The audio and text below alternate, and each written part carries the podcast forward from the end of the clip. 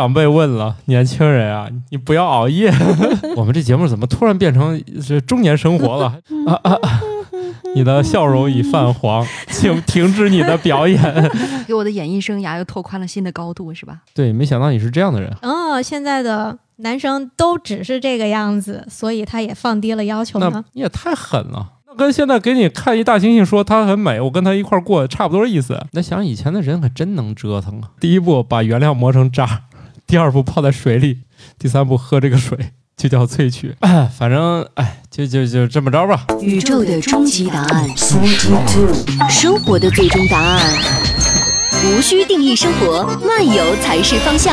给生活加点料，做不靠谱的生活艺术家。生活漫游指南。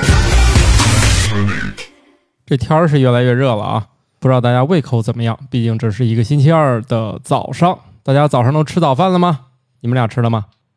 好的，我是每天早上都尽量会吃早饭的半只土豆。因为现在还没有到周二，我也不知道我那天到底要不要吃早饭。那你平时吃吗？嗯，还是吃的。我需要问是哪个周二？如果说下个周二，我争取嗯记得吃。 你你这每个周二还不一样啊！对，有你提醒嘛，对吧？我可提醒不了吃早饭这个事儿。我们家早饭比较简单，其实每每天早上都是面包片儿，我是面包片儿就咖啡，其他人是面包片儿就牛奶。就不知道为什么现在提醒吃早饭，听出了那个医生在说医嘱的 感觉。哎呀，毕竟嘛，弄不好我们这个岁数，不是糖尿病就是高血压。还有胆结石，我一时半会儿可能得不了了，我最多是胆管结石，毕没竟胆儿了。没胆儿了。既然都聊了这么多，有必要自报一下家门。大家正在收听的节目叫《生活漫游指南》，我是半只土豆。我是巧克力爱巧克力。我是感冒，那来吧，咱咱第一条就还聊吃吧。一项新的研究发现，多吃欧米伽三脂肪酸含量高且低亚油酸的食物，比如鱼和贝类，可以减少偏头痛患者每月的头痛次数和疼痛强度。哇哦！你们头疼吗？我如果说嗯熬夜熬得比较凶的话，会头疼。我年轻的时候就不知道头疼为何物，但是这两年就很少不头疼 的，整天头疼，有时候是生理上真的头疼，有时候是工作上就是头疼。这个应该呃信息里面说的就是这种生理性的头疼吧？对，你这的肯定那种是心，态描述，我觉得暂且可以放一放。但有时候对那个我们也经常会说，哎，太头疼了，只是表哦达一种情绪而已。不过我现在出现了一个反应，就是如果我今天不喝咖啡，是真的头疼，我确实上瘾。现在这个东你西，你这个叫什么戒断反应是吧？对，每天早上必须干一个。刚开始玩这个的时候，一天我只消耗十克咖啡豆，冲一杯就行了。后来我说要不改十五克吧，后来就改二十克。现在每天我都喝三十克咖啡豆，搞出四百五十到五百毫升之间的咖啡。不管我今天工作忙也好，不忙也好，总之不来杯咖啡我就头疼。但是我觉得跟偏头疼还不太一回事儿。呃我觉得说到这里啊，是不是我们节目以后接不到咖啡类的供应商 来找我们做广告了？为啥？因为你看，你都出现戒断反应了，那是因为我喝太猛了。小酌还是可以的，那人家不就希望越卖越多吗？哎，我现在想就是啊，我现在就是越喝越多呀。我现在想控诉一件事儿，嗯就是土老板每天能喝这么多杯咖啡，嗯，然后喝这么多剂量，我都连沏咖啡的时间都没有，然后你一天能喝这么多杯咖啡，那说明我工作不饱和呗。对，你们有 完没全不有？饱和。你们有没有看我那那个综艺里面说的啊？嗯摸鱼，对， 问我的经验，我说我只会上班摸鱼。既然我一天有那么多时间喝咖啡，并不是我真的有时间，你知道为什么吗？我是把别人用在上班路上的时间用来喝咖啡了。毕竟我不出门上班，又开始凡尔赛了，就是哎，那你每天就是送夫人去那个地铁站的路上，要不你顺便就在我们家 把咖啡放下，可以啊， 就可是以啊。有一个人替你提前制备好了咖啡，你就不用考虑什么时候提前去煮咖啡、做咖啡的那个。对，我就流真程啊的了发现好多次都是，我今天我就觉得我早上来我一定要弄，结果一弄手上的事儿，发现哦中午时间到了，然后等下午想弄的时候，哦发现下午下班的时间也到了，而且大概过了四点以后就不太敢喝了。因为那时候你可害怕能中晚午上睡不着，。呃中午吃的东西又可能消化的比较多了是这样的嘛是然后我觉得空腹喝咖啡呢，又还是会有点不舒 服。 这样吧，感冒老师，你说里面有几个信息量，我一个一个给你给你分析 啊。首先呢，解决你这个咖啡放在冰箱里没有起到它提神的作用这件事儿，我给你一个建议：以后把咖啡放在一个细高瓶，放在键盘旁边儿，你困的时候打翻它， 就不用喝了 这不是之前的节目我提供的方案吗？ 对，你这是剽窃啊！重新重复一下，以后你就只管倒在键盘上，这样可能你就是公司需要多买点键盘，但是键盘并不贵，跟我不咖啡用价提钱神差不多。我不他用说提了，他的问题不在于需要提神，而是没有时间制备咖啡，嗯让他头疼。哦哦哦啊，这样这样。其实呢，我跟你们说一下我的咖啡是怎么来的，并不是早上来了一大堆那个冲煮工艺啊。呃，夏天来我喝的都是冷萃咖啡，大家可能对这个冷萃这个词儿觉得特别高大上，有谁想解释一下这个词吗？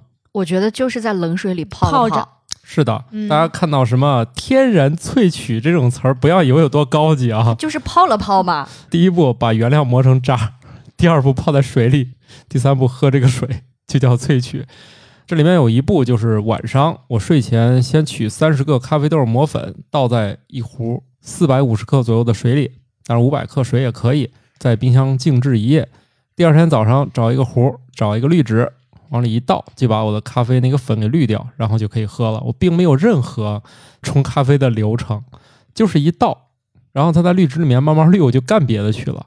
啊、早上的时候又觉得用冷水泡这个过程又会比较漫长，所以就还是想做挂耳呀、或者是手冲那样子，其比较实快一点其。实冷萃最节省时间，因为你先倒一半，你可以干别的事儿，回来再把剩下一半倒进去。你干完别的事儿，上个厕所回来它都滤完了，所以直接往保温杯里一倒，你就可以上班了。在这个时候有一个问题啊，就是很多人，尤其是长辈吧，他会对自家的这个晚辈啊有一个要求，嗯，不要喝隔夜水。这个冷萃哎呀咖啡哈、啊在完某了种程度上它就是个隔夜水。完了，哎，你这个有没有就是比如说有那种长辈会说你不要喝这个咖啡？可以啊。我跟长辈不住在一起，哦，这个我我找到过一个完美解决方案，嗯，就是说你晚上十二点的时候把那个咖啡放进去，哦然后你早上 八点全喝，所以你就可以把它相当于这个白天你只过了八小时喝这杯水， 就不是隔夜了。长辈问了，长辈问了，年轻人啊，你不要熬夜，这个这个唠叨你避免不了嘛。嗯，其实真正等到你外面那个商业的制备，它也是这样的，都是提前一天要泡好，第二天才能冷萃，要不它真的没有这个东西。什么隔夜？那个隔夜只在隔夜茶里面，我们隔夜这是咖啡不算的，水不是也是？隔夜水是吧？对对对，没听说过呀，我只听说过隔夜茶，没听说过不能喝隔夜水啊，有有很多，有吗？也差不多。那时候好像早上起来都是重新烧水倒到那个保温壶里头，哎对吧？头一天呢，应该就是倒掉，或者是洗脸，或者是那干嘛完了，你们这些嗯任务就奉劝你们一句 啊，就是出门记得自己带个水杯，因为外面所有瓶装水都不适合你，那些都是千年老水了。隔了不知道多少页。哎，那确实啊，就是有一些家长就会说，你不要喝外面买的纯净水，一定要喝自己家烧的开水。行啊，你看，就是我跟你讲，不管怎么样，都堵着你没路走，你知道吗？家长愿意嘱咐就嘱咐呗，他说他的，对，走自己的我干路我的， 走自己的路，让家长嘱咐去吧，是吧？都按那个弄，出门还咋整？出不了门了。而且我这一次就发现啊，你要去天热的那个地方，就是这保温杯确实很好用，它可以帮你带常温水。 要不这个水搁包里，这一天在喝的时候发现它已经是半开的水了，就在特别热的地方。所以其实保温壶真的是一年四季可以用， 就是冬天不合适，我觉得，因为开水倒进去半天喝不上。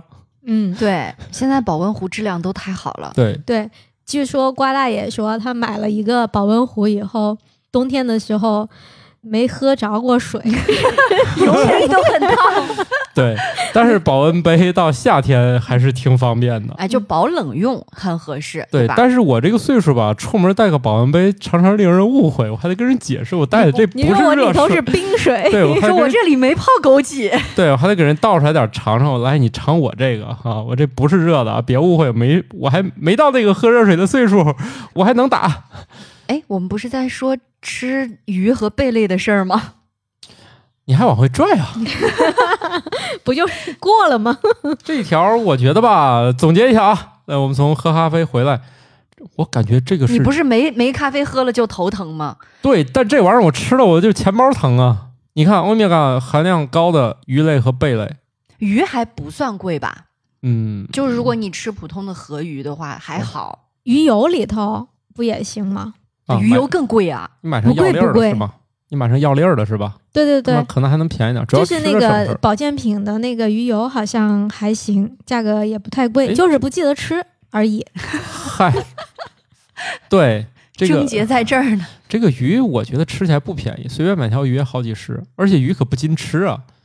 现在猪肉多便宜是吧？哎，鱼油可便宜了，多斤吃啊！你只要不记得，你一直能 吃。对对对对对对对，一一点儿也不头疼。对，行了行了，我们这节目怎么突然变成这中年生活了？还天天讨保论吃，健品推广 的事儿是啊？你想小时你候们吃能不能具有一点年轻人的气息？对对对对，年轻人现在不是主要来治疗那个那个生发什么的，聊聊生发吧。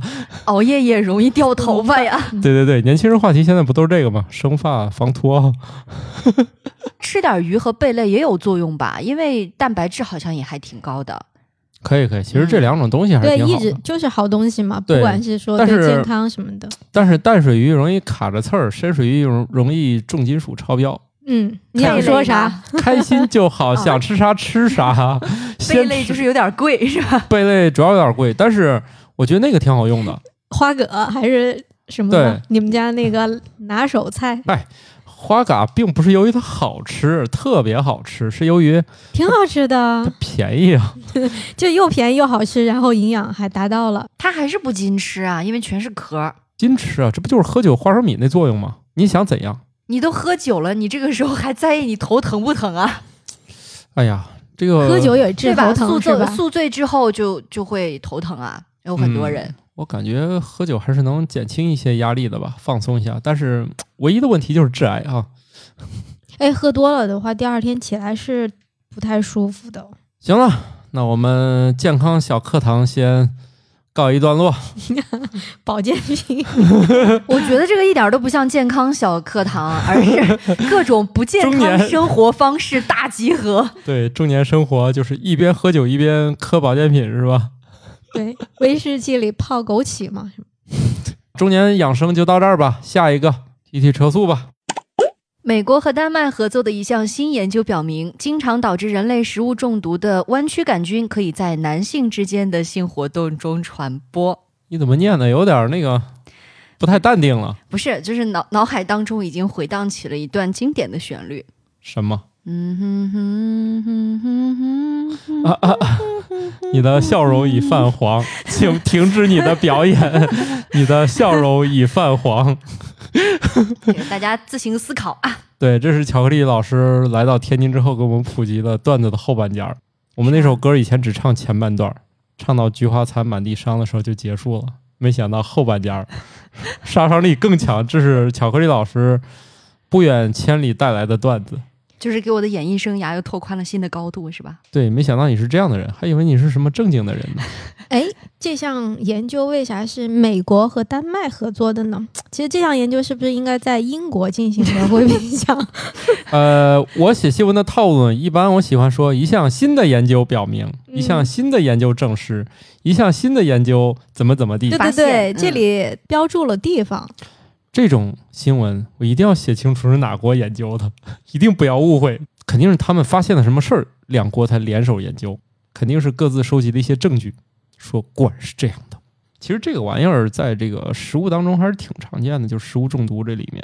补充一下信息，这个弯曲杆菌它是世界上引起腹泻疾病的四大原因之一，也是细菌性肠胃炎的最常见原因，对对对，比较普遍。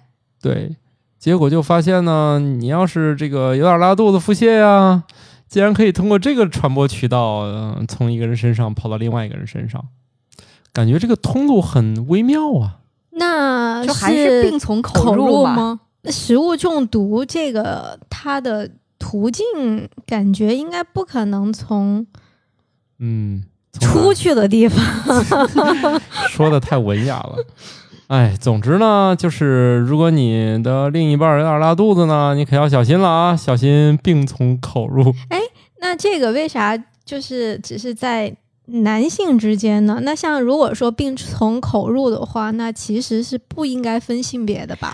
不是，你要想到腹泻是从哪儿出，哎呀，看你们这个犹豫又想讨论的这个表情，反正就自行脑补吧啊。嗯、如果对方都有点拉肚子了，要不你就先放过他吧，否则可能自己也得遭殃。就大大概就这意思吧，好吧。 虽就然是觉为什么土豆是一脸很了然的样 子？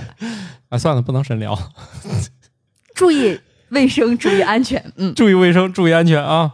如果对方身体不适，今天也不要强求，好不好？那不是禽 兽吗？嗯， 反正哎，就就就这么着吧啊。总之呢，就是首先先把食物弄干净，才是很多事儿的开始。好了，这是一条友情提示啊，需要的人对号入座，不需要人这个知识吧，反正你就当冷知识听一听就得了啊。下一条，一项新的研究表明，讲故事能够为重症监护病房的儿童提供生理和情感上的好处，提高他们的生活质量。这一条研究还是蛮冷门的啊，应该是来自于那些医学杂志上才会有的。我关注到这个也是，我觉得啊，就是病房好多时候还是挺冷冰冰的，感觉总是身边堆满了那些会滴滴响的仪器。嗯，尤其是在 ICU 里面，而且 ICU 是它是有探视标准的吧？对，它不会让你随时都能进对去。呀、就每天探视可能，比方说只有一个小时，或者是嗯多长时间，而且只对能应该是有一名亲属对进去，对他好像有的不是特别重要的情况的话，都不就是让不让进进，对就是他每天开放时间的话，亲属只能在隔着玻璃的外头对观望这样子。是，但是呢，很多研究也证明了，就是情感在治疗当中的重要性嘛。嗯，所以这个事儿，我觉得也是一个从宏观当中找到一个很小的角度嘛。对，首先就是心理上得有一个支撑，尤其是小孩子，他可能会比较没有安全感，会对恐惧，会害是怕。这个时候有人能够陪着他，给他讲故事的话，应该是一个很好的安慰。对，嗯，而其实我觉得不一定，就是说在 ICU，就像植物人或者什么这种，也是亲属在他旁边，其实是一直在跟他进行一个情感的交流啊什么。嗯有很多就是在沉睡了多少年以后有醒来，这这嗯其中肯定是有这种。啊、情感联系啊，语言啊，各方面的这种嗯。联系才会对，这里面就提到了，首先就是这个儿童，我觉得儿童很多时候你不能跟他说清楚他正在干什么，就是你不能跟他沟通，就你也不能嗯。讲清楚你得的是什么病，会怎么对怎么地。对对，他也没有办法理解，对你他只也不是能觉得理自解己的行动受限了，什么事儿都不能干。其实对我我对 ICU 的那个就是印象停留在是进了那里面的人，其实嗯他是失去了语言、行动，嗯包括感知这方面的一些表征的。嗯嗯，我觉得这个研究还是挺好，但是谁来实施呢？问题是，对我，哦对，这是一个最大的问题，因为在尤其是 ICU 里面，医护人他员医护人就已员经是很忙了，做不到这些的。嗯，对然后呢，你亲属其实又不能时刻陪伴。而且也不一定能够讲好故事。嗯，对，所以这是一个实验嘛，是不研究是嘛就是研发的一套什么系统在耳边播放啊，或者哎呀什么妈，的这种那的？那个那就不行，那个不就是行，是吧好像这个必须是得有人跟人之人之间间的的现实的交流才行。对我们之前好像有过这方面的讨论有， ，AI 啊、语音合成这些不好使，哦，就必须得是人在那儿讲。那它是不是其实还包括了一些就是抚摸呀，还有一些接触这种？这个里面没提到，主要就是讲故事。嗯，而且好像除了就是给呃孩子们带来这种情感上的支撑，提供给他更多的安全感之外，还有一个作用就是小朋友，因为他想象力是特别丰富的。经常会有一些天马行空的构思，你在给他讲故事的过程当中，他自己会构建一个很神奇的属于他自己的世界。嗯，然后他在这个世界里面，可能就会跟现实当中的病痛做一个隔绝。总之呢，虽然它不一定马上就能实现，但我觉得这个研究还是值得关注啊。如果有可能的话，我突然想到，我之前记得看过一个电影，叫什么呀？动画电影，就是里面有一个角色，他从小自己虚构了一个好朋友小，对好朋友，有点像粉色的小象还是怎么着那个那个形象，就是小朋友有的时候他构建出来的那个小伙伴，嗯，在大人看来，万一你的小孩突然有一天嘀嘀咕咕的，然后再就跟他想象当中那个小朋友对话，大人会得觉得有点毛骨悚然 的，甚至会强制的勒令孩子不许想，不许这样做。哦，你是看见鬼 了吗？我我觉得这可能也就是很多人所谓的小孩儿什么，哎，眼睛特别。呃，近啊，就可以看到别人看不到的东西。我觉得是可能是他虚构当中给自己想象出来的一些故事、一些对场景。我想起那个段子来了，就是小孩指他家房顶上面说那儿有两个小人儿，嗯，然后后来他们家就一直想办法让小孩说那儿没有，然后小孩一直坚持说那儿有俩小人儿。后来他们家费了好大劲，然后终觉得这房子住不了，就搬走了。小孩长大了，好像哪一天哪一天提起来这事儿了，说你小时候老说那地儿有俩小人儿，说是啊，那不就是海尔兄弟吗？空调上站着俩小人儿，所以大人当时就犯了一个错儿，你知道吗？有一个失误，没有问问那俩小人儿长什么样儿，穿裤衩了没？说空调上站俩小人儿， 给家长吓坏了，然后最后都搬家了，长大才发现是海尔兄弟。 哎，你说这小孩儿他也没说错呀，不就站俩小人儿吗？ 对啊，所以有的时候大人的那个联想能力也不弱啊。 对，大家都是互相联想，互相吓对方。好了，当然还是希望小朋友们都能健康快乐的长大，不用住进病房，更不需要 ICU，好吧？下一条吧。一项新研究发现，决定西红柿颜色的色素也会影响它们的味道和香气。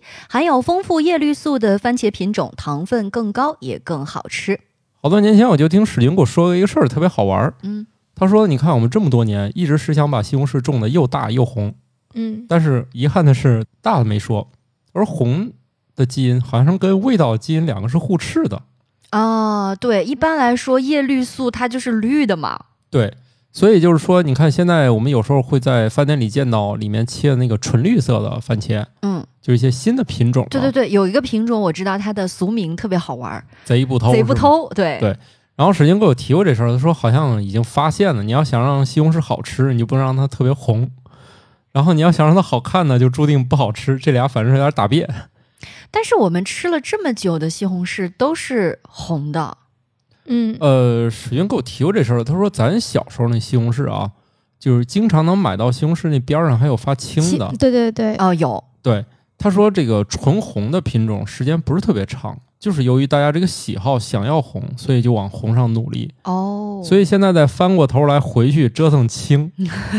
就跟原来大家追求这个西红柿个头要越来越大，然后直到出现了所谓的圣女果，是 吧？圣女果是西红柿的祖宗，可能是 对啊啊所以就是就又大家找回去了。大家折腾半天大，发现还是从味道上来讲，好像小的又更好吃。而且那时候还总觉得青的发青的是没熟，哎，对，没对熟，没熟，对，嗯就是过去人们肯定也是由于买菜倒逼 那个种菜的往红上种嘛，嗯，所以干脆就品种上的红一些。那现在就发现不行啊，人们就想吃好吃的，对，但红又不能解决，所以这个事儿对西红柿农产品的研究肯定一直在进行嘛。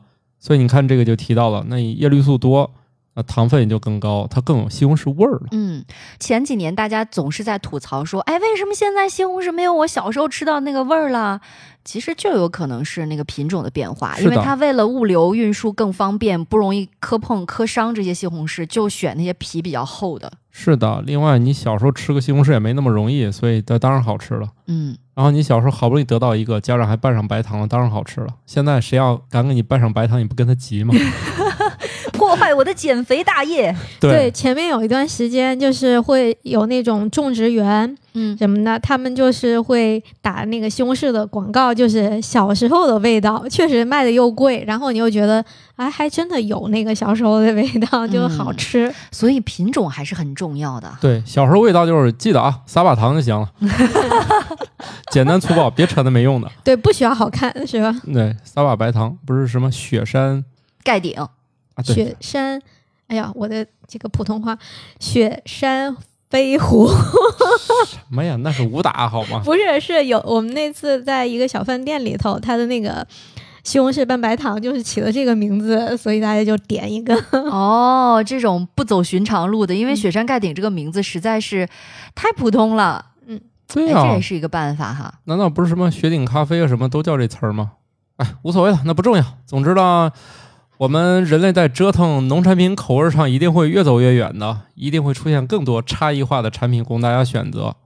也的确是啊，你看现在光奇异果、猕猴桃这种，你看以前我记得小时候咱就有绿绿颜绿色的嗯能吃上就不错了。对，这会儿折腾我很稀罕的那个时候能吃到猕猴桃的话，，对，在除了产区以外，所有地方吃那个都觉得很稀罕。嗯，毕竟长那么难看，谁想下嘴？想出来他能吃的人，我觉得也是挺有勇气的哈。对，其实按理说一打开那样子，基本上就吓退了，是吧？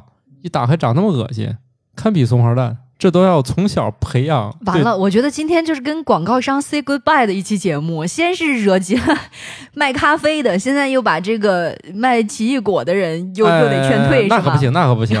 首先我得说啊，找吧我们找吧，我们国产猕猴桃它确实好吃，但是呢，你需要找到合适的渠道买到那些好吃的猕猴桃。我觉得对很多人来说这个很难，嗯，就是你可能觉因得为市场上太多，你也不知道对哪个到底是好吃的，对，但是你真正找到好吃的吧，你今年找他买和明天找他买又不一样。品质不稳定。对，因为农产品就这样。我问过很多人，他们说这农产品就这样，它今年和明年它不一味儿，很正常，都是这一棵树上结的。嗯，但是招今年天气不一样，嗯，然后第二年天气再有一些变化，日照啊什雨么的，水就会不稳定。都不一样，以及你是这棵树在阳面儿啊，还是阴面儿那那个山上啊，都有关系。我觉得在猕猴桃种植领域，佳沛这一块儿做的还可以啊。他们非要管这个叫奇异果，那咱也掰不过人家，毕竟人家非得叫这个是吧？就是人家这玩意儿管的还挺好的，基本上你会发现，你去超市买或者去网上买，拿到手里果子差不多。嗯嗯，嗯，它不品控做的比较好。对，它可能是达到，就是肯定是超过及格线了，但是你每次买大概都这样。哎我以前就是对猕猴桃和奇异果的区别，就像菠萝和凤梨的那种感觉，还有绿樱桃的和车厘子，对是吧？绿的就是猕猴桃，那个芯儿是黄的那种，就是奇异果。其实也没啥。你要是叫凤梨，就感觉一块五就能卖两块了。嗯， 所以奇你异看果一个也好会的比猕名猴字非桃常的重要。贵吗？对啊呀、那当然贵了，嗯还是贵。哎我也我也不知道啊，因为我吃过一些好的国产猕猴桃，我觉得价钱也超贵啊，不一定。但是我就觉得用大概一样的价钱，每次买到大概一样的品质，我觉得他们这一点做的还是还是挺好的。我觉得他那个筛选过程的那个流程肯定很严格，就像以前我知道，就是在湖南会有一个叫教头的那个东西，嗯就是出口日本，它会每一种级别都是用那个游标卡尺去凉嗯量这个大小，只有这个级别的，然后是。这个价格，然后另外一种级别的，或者是说大小不一致的，就是在国内销售，嗯，然后出口级的，那它肯定个头都是一样的。所以我就觉得那个像佳沛的那些，你在超市看到，不管是哪个超市、哪个城市的超市，你拿回来对都是一样大小的，它都是这大概一块就对是在进超市的这个货的筛选。对啊，大概都是一样大。我觉得这个还挺神奇的。我也不知道它剩下哦，剩下其实可以拿去做果汁儿什么的，就是这东西不会剩。真正工业体系里面对食物的浪费远比家庭浪费的少，就家里反而浪费的多。这说实在的是这样的，对嗯，人家那都是我有一点儿我都得给它用干净才行。。家里的是想不起来吃的时候，嗯，就是在冰箱放一个月扔还是两个月扔的区别又回到那个临期食品的梗了，是吧？我到底是自己放到快过期吃，还是买的快过期的直接吃？ 哎，不过那个刚才正好感冒老师提到说去那样的小农场啊，去体验采摘之类的地方，嗯，我要提醒一些就是可能城市当中的朋友啊，不太有机会接触这样农田或者种植区域的呃这些人，尤其是西红柿地，我觉得你还是要先谨慎一下，因为好多人进那个西红柿地是会过敏的。哦，嗯，它那个植物散发出来的什么东西，它本身就是有一些味道，嗯，然后呢，它那个叶片上面其实也是有一些那种小毛毛，小毛毛。嗯，嗯，因为我身边有家人是会对这个过敏比较严重，而且还挺普遍的感觉，所以就是提醒大家一下。哦，嗯，那看来那个芒果儿那些林子，你也比最好别去了。有好多这种东西，还是事事先问问去再好。对，就一定要确认一下。下一条吧。雄性蜻蜓翅膀上的深色色素可以帮助它们寻找伴侣并恐吓对手，但是有研究发现，翅膀上过多的色素会使雄蜻蜓体温升高，所以在较热的地区，雄蜻蜓进化出了颜色较少的翅膀，以应对气候变化。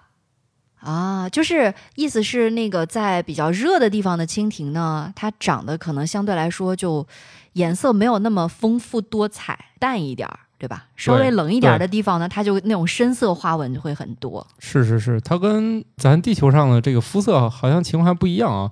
其实炎热的地方，它反而是黑色素比较多。你看那个非洲那一块儿是吧？嗯啊，当然这是一些进化和比较早期的这个原因啊。但是你看这个蜻蜓，它由于可能这种小昆虫进化的比较快嘛，它如果温度太高，它自己就受不了了嘛。所以这个新闻主要意思是，气候的升高可能会让蜻蜓找对象有点困难。哦，这也是嗯近几年的一个研究成果，对吧？因为他说的对是那个气候变暖之后，可能对以前人家那体色也是挺深的，然后最对近几年发现，哎，为什么突然变淡了？对，越来越浅，越来越浅。嗯那、发现，那你天气热了，那它再长那么深，不就给热死了吗？就相当于我们夏天也想让头发短一点儿，哎，那是不是有这个可能？就是那个深色的被热死了，然后浅色的反而得到了延续和繁衍的那个优势呢？呃，这只能说是有可能，因为啥呢？你长太深，肯定就活不下去了呗。嗯这这对个啊确实很合理。但是你你别忘了，这个深色还它有又一个能吸引异性，对，是又能吸引异性，又能恐吓对手，所以等于说他在深浅之间做出了一个抉择，哪个更适合他活下去？就是他失去了深色以后，他失去的东西也很多，所以终老一生是吧对，所以如果温度继续上升，很可能他们都孤独终生，最后都没有媳啊妇儿，然后整个蜻蜓家族也许就没了呢。嗯， 这哎就，是那或者是说雌性的，它也知道，就是嗯，现在的男生都只是这个样子，所以它也放低了要求那呢。 不一定啊，但是这个暂时他可能还没有能够就没来及嘛。就是落到这个认知水平上去就啊、 是说，既然这一代都长这么丑，我到底是矮哎子里面拔个将军是吧？对，万一一帮都说算了，要都这样，我就孤独终老吧。对， 我不将就，啊对，然后可能过了几代说，是吧？人类的审美，你看这个两两千年来，它变化也很大。你用现在的目光，你再看以前的也受不了。不说别的吧，你看现在就发现这个我们人类过去的祖先，你看很多人都跟尼安德特人有关系，啥意思呢？就跟这会儿让你跟大猩猩搞对象一个意思，这俩差太远了。以现在这审美，肯定成不了一家，而人家当年就能忍着就能成一家子。毕竟当年大家都差不 多。这会儿你是穿上衣服、化上妆、描上眉了，你看不上人家大猩猩了。当年那尼安德特人跟咱那个啊老祖先，人家还发生了很多可歌可泣的爱情故事 呢。你说那会儿咋解也释是？很独特。口味很独特，真的，那跟那跟现在给你看一大猩猩说它很美，我跟它一块儿过，差不多意思。你觉得很荒谬？那当时那两拨人长得根本就不像，行吗？哎，不过说到这个体色变化啊，小的时候呢，我应该说是进行过一个并不科学的观察，嗯，这个也是得到了身边很多人的印证。嗯，来是说说你不科学的调 查。大家都知道，麻雀是一种留鸟嘛，就是一年四季它都会在城市当中，而且跟嗯人的距离是很近的，它可以说是跟人在共享一个生存的空间。嗯，比较容易观察得到。对，然后呢，小的时候呢，我住的这个地方啊，确实有几年空气质量不是很好，嗯，就每次感觉出门一趟啊，回来你要用纸巾擦鼻孔的话，都是黑的那种。哦，啊，就空气质量确实有点差。比如说有前一天有降雪，可能稍微过一天，那个雪就是黑的哦，啊。然后呢，在这种情况之下呀，这个麻雀都似乎黑了很 多。呃，后来呢，又过了几年，就是大家对于环境的关注也是越来越高了，对吧？嗯然后呢，也都在进行治理。确实感觉，哎，这几年的空气，尤其冬天的时候啊，嗯，空气质量好一些了，好像感觉麻雀又变成变它那淡个了。对，就是变棕色呀什么的，没有以前那么黑了， 你们这是附上去的颜色。就感觉它是为了，是不是为了那个适应身边那种黑黑的、带点煤灰的颜色，让自己好伪装隐藏，然后就真的变得也是有点灰扑扑的那种。当然，我觉这得是我说了，这是一个不科学的观察。不科学啊，但是我觉得你这里面也有它的科学之 处。首先呢，它那个天气不好的日子，它光照可能也没那么好。啊，对， 嗯，然后其次，说不定它翅膀里就是加了好多灰呢。是后来加的颜料是吧？对，然后现在没有了，天儿又好了，它就抖自楞干净了，抖楞干净了，然后嗯阳光又更充足了。对，一个下点雨什么的，然后就然后就洗糊澡上了。，洗澡洗干净点儿， 对是对吧？对对 对，我这也是我不科学的瞎猜啊 啊，这这我觉得令我觉得特别迷人的故事，都很多是来自于演化。你不能简单的说，那他为啥是这样呢？他只能做出最紧迫的应答。他现在深色对他是绝对有好处的，但他一深色不就热死了吗？嗯肯定是先保命。哦，包括我记得之前好像说是在那种流石滩的环境之下生长的一种花儿，它原本那个花朵很艳丽，嗯，就很容易被看得到。哦哦，但是哦伴随着大家的这个采挖之后对呢对，它就特别快的进化出了能力，就是把自己变丑。那个花的对颜色就跟那个流石滩的环境相对来说比较融合，对对对对，不容易对被发现了是的，是的，而且这个可是短短的没有多少年就啊、立马就很有快了。很快。嗯，这个 人类其实真的是改变了很多这种啊、动植物的生存的习性策略，嗯而且非常快就反映出来了。所以现在很多讨论是我们人类自己还在演化吗？那答案肯定是，只不过我们现在还没有明显到马上就能分辨出来。嗯，我们只能蛛丝马迹。比如，我觉得我们整个人类的体温变凉了，可能比以前低了大概都有一度了。以前大家觉得三十七度左右比较正常，现在都三十六度六啊，三十六度五，就是人类基础体温好像一直在下降。这是为什么呢？那不知道啊。总之，现在就是发现整个人类的体温都在下降，所以你说我们人类是不是在演化？某种意义上来说，我们在这么短的时间只能找蛛丝马迹。毕竟哺乳动物比较高级，你不能让它立马就变。 嗯嗯，，包是一括个系统性的工程。对，包括那个像身高啊，然后寿命这些，其实也能算得上是演化吧。是演化，但嗯是以前、可能你作为一个物种，它对和就是找对象来说，它比较简单粗暴。嗯，但是人类就特别了，以后就是各种体态啊、容貌啊，这都受欢迎是啊，所以就各种不优良的特征也都就能遗传。 我是觉得，比方说身高啊、寿命，这可能更多的要归功于医疗的是的发展，特别是寿命，对，主要包是括营养。别看我们吃的东西里面各种嗯有毒的东西越来越多了，但是我们医疗变好了呀。对，而且你想，现在大家都能吃饱，甚至能够吃好，以前可是连吃饱都很难做到呢。对我们节目已经多次呼吁了，大家得病的主要两个原因， 一个是吃太饱，一个活太长。嗯那有没有感觉到，就比如说人，其实他的外表也是感觉越来越好看了。就像你现在看九零后、零零后的小孩儿，你觉得长得好看的越来越多了。 这肯定是多方面的嘛，但具体为啥那现在还没一个结论。那总主要体这个观察可能也不具备代表性，应该要做一 不个科学特的别大的观察那种抽样，然后去分 析。对，而且就是审美这件事儿，也不能是以自己一哎个单独的眼，就是以你的喜好嗯作为一个标准，是吧？从我个人的一些不科学的感觉上来看啊，主要是后代的生活条件变好了以后，他营养跟上了，他的这比如说皮肤肤质、发质，哦，这对有一些最基本的改以变。前吃不饱的时候，人都是抽巴的，现在撑平了。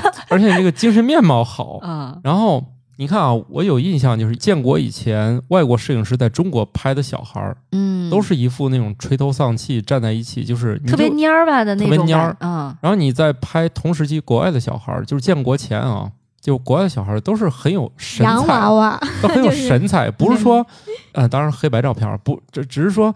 你不是从色彩上就感觉，就他们嗯神采方面就特别有意思，嗯他们也能舒展身体啊等等，所以这也是你觉得他们是不是变好看？那我们肯定觉得洋人好看，当时毕竟他们吃得好，穿得漂亮，嗯，你各方面都让人觉得这小孩儿他好玩儿。我觉得现在小孩儿比以前好看，主要是这原因。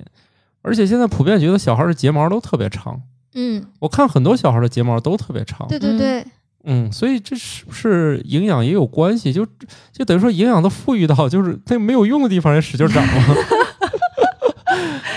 而且我确实觉得以前很多好看的人就埋没在这个工作呀、农田呀，就这种不太好的环境里，导致了他嗯就是各方面，他这个对，这个可能本来底子特别好，对但是经常要到户外工作，而且那个时候也没有防晒的概念，对，就会晒的，比如皮肤变老啊，对怎么样的。但是也有一些是遗传啊。你像嗯那个我在陕西工作过，那边儿就有的那个女性脸上会有两团红，高原红嘛高，原红，他们管这个、嗯对叫什么呀？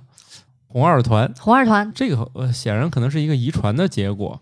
但是它为啥会遗传呢？是咱也不知道啊，毕竟，呃， 就好总像也还真的是风沙比较大，然后皮肤很敏感，那个血管经常会受到刺激产生的。对他们但要是到沿海南边住一段时间就消退了。但是问题是，这一代人已经没有经历过那些事儿了。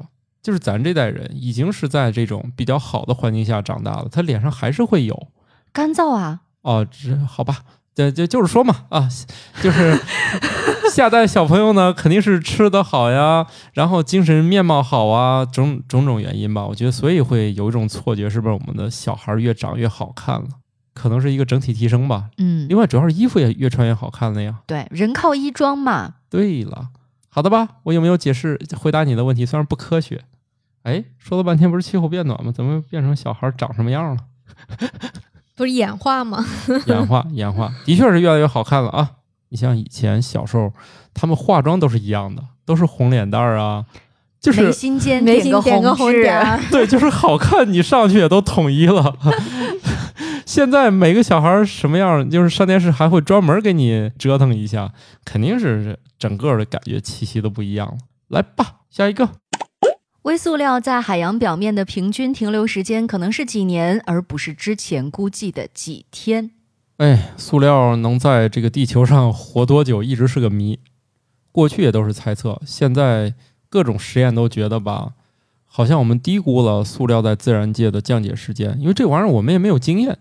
但是这条我总觉得，就像微塑料这种东西，从我们前几期聊的这个话题来看，就让我感觉它是一种无孔不入、无处不对在的东西。这条就为什么还要纠结它在表面停留的时间？它难道不是在海水当中都已经很普遍了吗？就是它哪哪儿都有它首先，它肯定是要先在表面停留，啊、然后降下去是啊吧？慢慢再沉下去。现在也有的研究是针对海底的微塑料，嗯，所以大家都在研究不同层的，因为现在对这个关注比较热门嘛，嗯。所以这个点肯定是越找越细了。哦，对，就包括那个洋流的作用之下，可能嗯某一个层对是不是微塑料比较多？是是是，啊所以现在表面的也研究，然后底下海底的那一部分也研究。嗯，然后现在就是一直有一个争论，就这玩意儿到底能存在多少年？答案是可能现在也不知道。就不知先道研究着看吧。对，以前想着微塑料在表面上漂几天不就沉下去或者去别地儿了，现在发现可以漂好几年。我们也 但它想的归宿，它还是得沉下不去吧清。楚它去哪儿，就是你不见得说它在表面一定会沉下去吧？嗯，说不定还没来得及沉下去，就已经被吃鱼了吃到了， 已经积累在鱼的体内了。对，贝类啊、海鲜啊，嗯，反正你吃的那些东西里面应该都有塑料。反正它不会消失。对，它不会消失啊，也很难吧？你说的完全不会也不至于，但是真的非常难。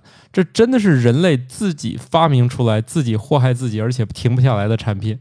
而且你还不知道它，呃，危害的极限在哪里。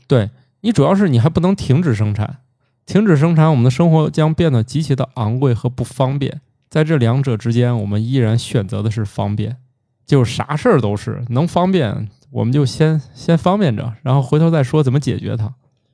而且现在有找到很多很多种方法可以去处理细菌啊，不是处理塑料，但是都要么都特别贵，要么就一听就是有点儿太科幻。哎，我记得之前是说可以用细菌来吃塑料，是吧？。对，发现牛胃里面也有一些东西可以去消化，就是但是要培养这个细菌，那真的是一个很大的工程量啊。现在有一个问题，我们对这种一看还挺好用的东西也要保持谨慎的态度。对你也不知道这个细菌万一扩散了，会对啊不会导致其他的什么后果？现在就是说，这个研究呢，不能轻易的判断说它不会造成什么危害，嗯，但万一这玩意儿满空气都是，那还得了啊！我们的塑料袋说破就破了。啊，我突然想起来，之前其实有一个我自己觉得拍的特别扯的一个科幻片，当然它原著因为是在一九零零年，所以当时的那个点子还比较怎么说呢，惊人，是属于横空出世的那个级别的那种点子。就大概讲了一什么事儿呢？是阿汤哥演的，叫做《世界之战》。呃，就是突然有一天，呃，天空一片乌云，啊，劈嗯了好多的闪电下来，激活了可能几百万年之前就已经埋藏在了地球土壤当中的一些机械，然后外星人就来了，对吧？激活了，对吧？然后呢，就开始大开杀戒，见人杀人，然后房子什么全都给你激光一过，全都没了。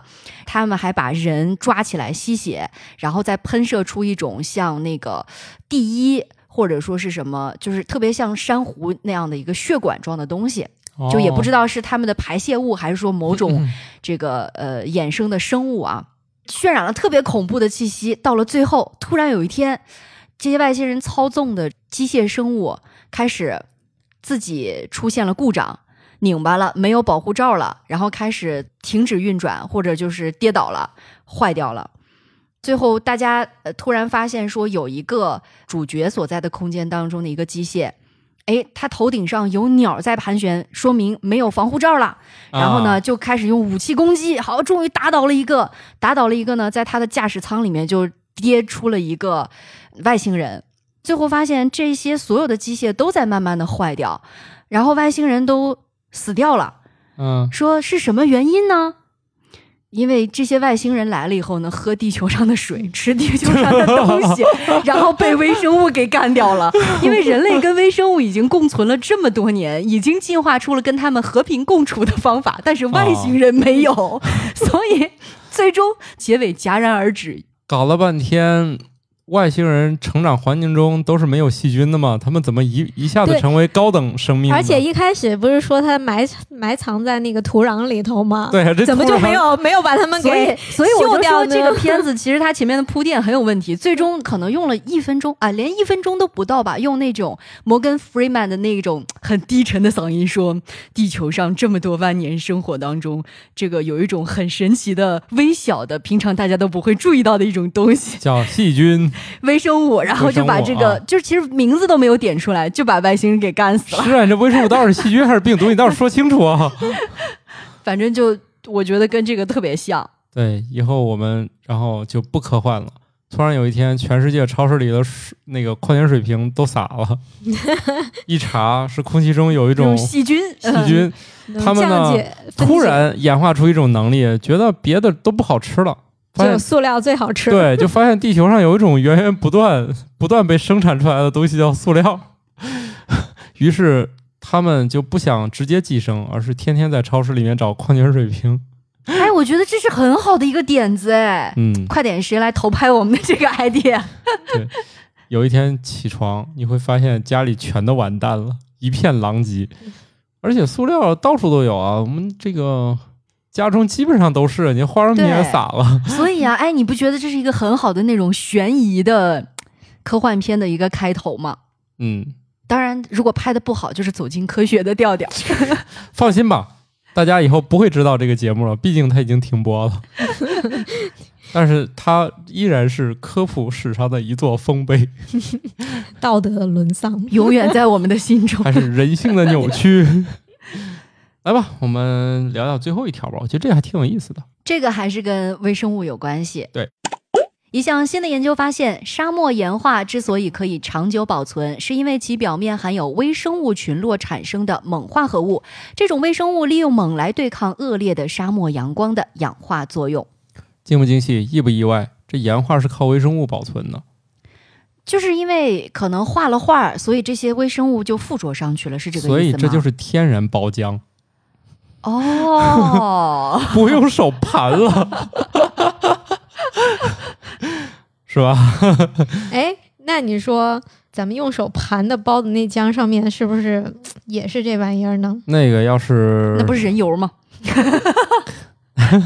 以前不是说有有那种文物单位吗？嗯有一天把那石碑上的包浆给刷掉了， 那应该算事故吧？算事故 呀！人家攒了几百年的包浆让你给刷干净了。咋赔啊？这个对，这当时我记得有有那种单位干过这种事儿，本来想让这个文物更干净，哦，就是先嗯清洗，做一些对剥离。对，结果可能也不太懂，直接就把这个给刷干净了。 是不是上高压水枪什么再来刷的，直接给上面包浆给刷干净了？哎，不过确实，我们现在现存的对一些文物的保存方式，就也一直持续在研究嘛。呃，说最好的保存其实还是保持它那个原样，就你比别如说动它。别动它。对，但是我之前去过那个兵马俑，嗯那里面就有一些地方，就是它坑已经打开了，就是都能参观嘛。嗯，但是那里面会有一部分土还是完全的封住了，说这就是当时挖掘的时候留了一部分，说这这一堆先别挖了。啊，对，是的，它就是有一部分是正在进行清理和挖掘，但有一部分确实是封在那个土堆下对，面的。就是这已经全都已经公开展出了，但是嗯这中间还有一些地方，就里面厚厚的封土还是没拿掉。对，而且如果说呃，大家去那个兵马俑博物馆的时候，嗯，是有机会看到科研人员、考古人员在那个坑底进行现场工作的。嗯，对，嗯是有的。这个大家还是 可以值得去看看的啊，嗯非非常的有意思。我觉得那兵马俑，那想以前的人可真能折腾啊。这么多大型的手办 烧制出来，对，而且不考虑这个地价呀、房价呀，人家都埋到都是地下他的好不好？都是他的。对，好了，我我我们最后这个不需要太多手办了。哎，巧克力老师是不是喜欢折腾手办？也没有买不起。又回到那个头疼的问题上，对对对对对，它可以治疗头疼，但头疼是买不起。 是，就已经死循环了，没办法了啊、哎，工作依然会令我们头疼。这个星期二，你们注定是一个不平凡的星期二，因为毕竟这是一个工作日。但是呢，我们希望用我们的节目给大家。这个有的时候可能会有点无味，有的时候有点痛苦的生活，上点包浆， 对抗一下严酷的这个氧化作用啊！ 对，嗯你们假装我们的手从你的耳机里伸出来，在你脸上呼啦 两下。怎么突然就变惊悚了？帮你做一个隔离啊，跟外面的世界隔离开来。 然后立马关掉，关掉了。没关系，下一个周二我们依然会阴魂不散的陪伴你。嗯好，把工作搞出包浆来，每天都盘电 脑，盘哎，键有有盘。有，我们同事的那个键盘有的不永远忍不直擦视，是吧真的太吓人了，嗨，真的有浆。哎什么叫你同事？你的也一样，你把你嗯我键盘拆开，然后里面那一层，反正不我是拆不开是了，啊，我我要是外面平那层时也至少你擦一看不擦见呀什么的，啊对吧？里面其实无所谓，因为你看不到。你键盘键帽那侧面都可脏了，你没擦过。我以前用键盘的时候，嗯是每隔一年我把所有键帽拆下来，然后里面哎可精彩了。嗯，现在不太敢弄了，毕竟键盘好贵 呀、不敢拆了。然后中间大概五六年用个笔记本电脑嘛，也也没法拆。反正见过包浆的键盘是嗯，那键盘你把键帽一个一个拆下来，能擦一天，从早上能擦到下午。啊肯定肯定。当时还没有吸尘器，还得拿但那、是眼不见为净嘛，哎里面反正就是头发比较多，我觉得是那种毛絮絮吧。不是头发最多，就是每一横。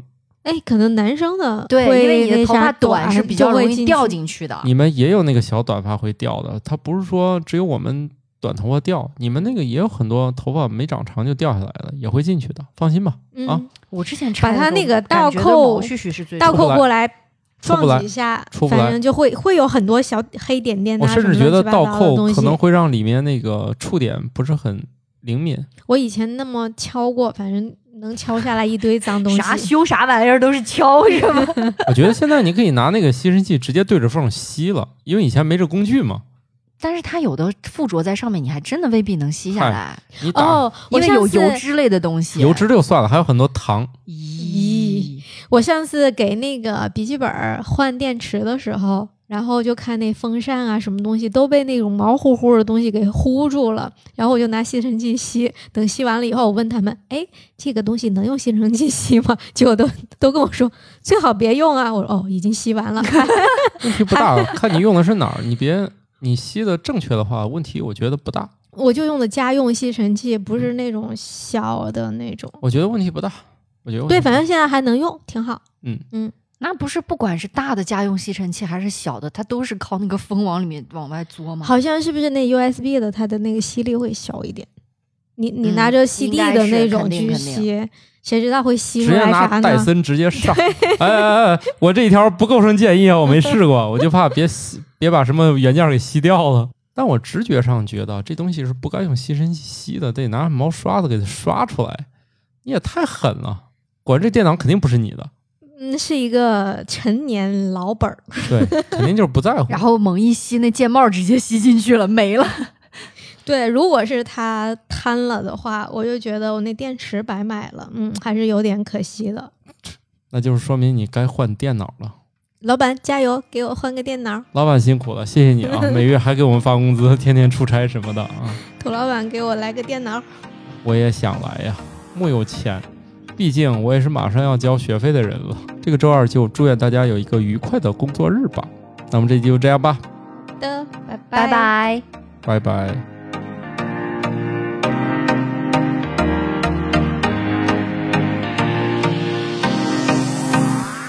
感谢各位听友收听《生活漫游指南》，我们有一个公众号《生活漫游指南》，欢迎订阅。